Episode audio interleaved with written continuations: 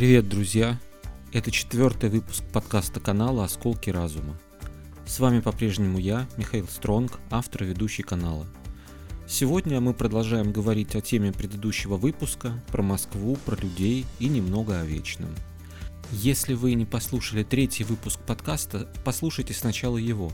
В принципе, выпуски не сильно связаны друг с другом, но все-таки тема общая. Ну а мы начинаем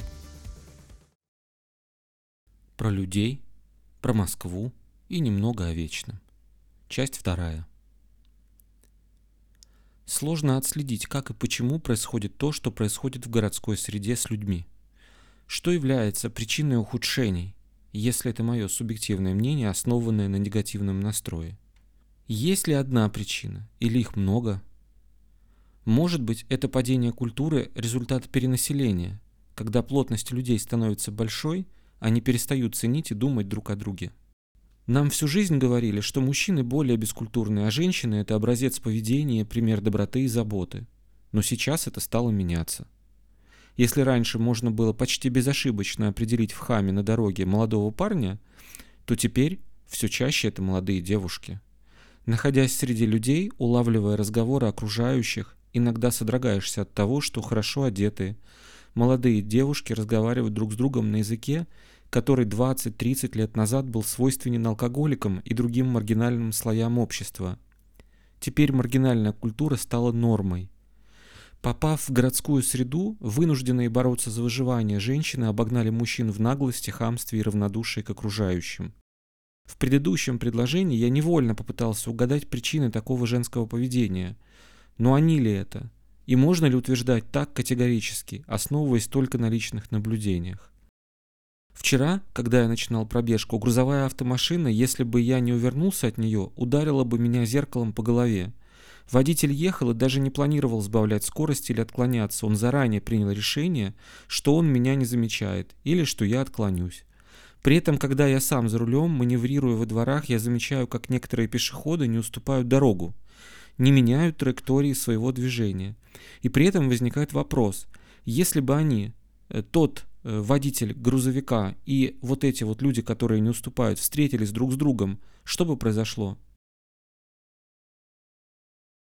На теннисе, где я веду группы, принято подавать теннисные мячи друг другу. Это, в общем-то, многие делают, но есть люди, которые в порыве какого-то своего азарта могут твой мяч запулить ногой в сторону. Хорошо, что не раздавить. Зато когда их мяч прилетает к твоему столу, они обязательно громко попросят тебя им этот мяч подать. Они не парятся, у них все просто. Когда могут или позволяют себе заходить в твое личное пространство, это определенная игровая зона вокруг стола, они заходят. Здесь несколько последствий. Опасность нанесения или получения увечий и проявление неуважения. С другой стороны, некоторые считают совершенно нормальным громко заявить о том, что ты им мешаешь. Возникает желание грубо ответить. И возникает вопрос, Нормально ли ответить им грубо, и не делает ли это тебя таким же, как они? И опять возникает вопрос, почему люди не могут просто уважать друг друга, заботиться и помогать друг другу, хотя бы в рамках одного микромира? Но микромир, видимо, является отражением, срезом глобальной реальности. Той самой реальности, в которой homo homini lupus est. В раздевалке спортивного сооружения, где проводятся тренировки, переодеваются футболисты. Юные спортсмены совершенно свободно в присутствии взрослых позволяют себе ругаться матом. Раньше это считалось зазорным, постыдным, и молодежь не решалась материться при взрослых, они боялись. Сейчас с этим никаких проблем и ограничений нет, можно все, они ничего не стесняются. Взрослые никакого уважения у подростков не вызывают. В подъезде дома кто-то оставил на первом этаже старую дверь. Пару дней она одиноко стояла. Вместо того, чтобы ее выкинуть, к ней позднее добавилась дверная рама. Теперь двери не так одиноко. И весь этот мусор теперь стоит в подъезде. Люди тоже считают это нормальным. Некоторые также считают нормальным курить в коридоре, несмотря на законодательный запрет и возможный штраф. Это тоже считается нормальным. Нарушать закон. Ну, хотя бы по мелочи, а как приятно. Между этажами в пролетах стоят консервные банки из-под напитков алкогольных баночка с окурками в воде. Рядом с почтовыми ящиками администрация, по всей видимости. Поставила коробку для сбора рекламы. Видимо, хотят бороться с нерадивыми бизнесменами или просить рекламодателей делиться прибылью. Наш человек – это человек с широкой душой и большой смекалкой.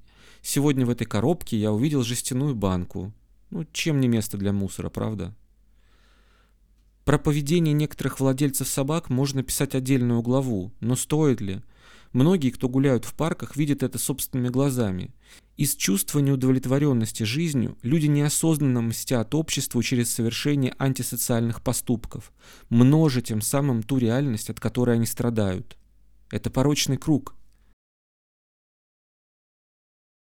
Друзья, вы прослушивали четвертый выпуск подкаста канала «Осколки разума». Подписывайтесь на канал, ставьте лайки, пишите свои комментарии. Обратная связь очень важна.